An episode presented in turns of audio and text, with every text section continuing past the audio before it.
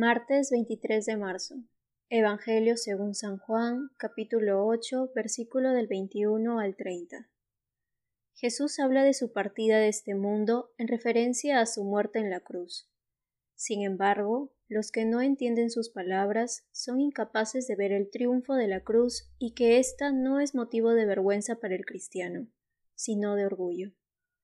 La muerte de Cristo en la cruz nos enseña que la obediencia total a la voluntad del Padre realmente nos lleva a la exaltación y a la glorificación. Por eso Jesús nos invita a adecuar nuestra vida a ese destino de gloria en el Padre que pasa por el camino de la cruz.